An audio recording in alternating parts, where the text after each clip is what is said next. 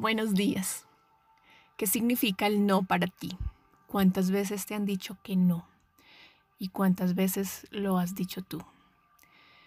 Y el no, cuando nos lo dicen, causa algunas sensaciones extrañas en nuestro cuerpo, en nuestra mente. Es como que sentimos que todo se nos viene encima. Y la invitación para hoy es que revises y seas consciente cómo asumes las negaciones en tu vida. Cómo asumimos cuando nos dice alguien no, a algo que estábamos trabajando, a algo que estábamos con todas las expectativas. ¿Cómo estamos asumiendo esa respuesta? Hay personas que simplemente niegan que eso esté pasando, otros se molestan, otros dicen no, esto ya no es para mí y desisten.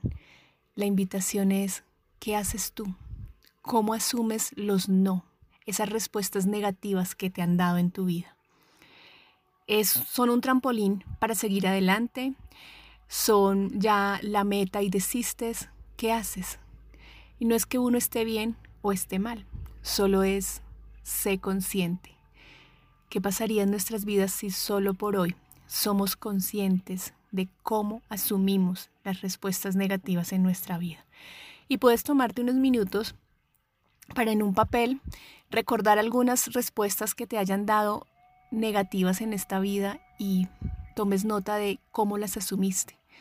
Tal vez encuentres un patrón de actuación, tal vez no.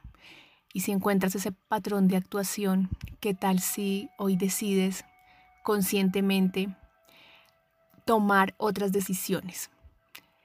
Y pruebas cómo te va con esas otras decisiones. ¿Te atreves hoy a ser consciente de esas acciones que tomas cuando te dicen no? Analizarlas, revisarlas y simplemente usarlas a tu favor. Usarlas a tu favor ¿cómo?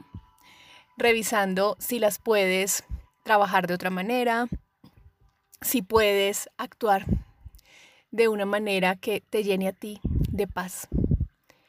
¿Te atreves hoy a eso? A ser consciente de cómo asumes el no en tu vida. Un abrazo, Andrea González.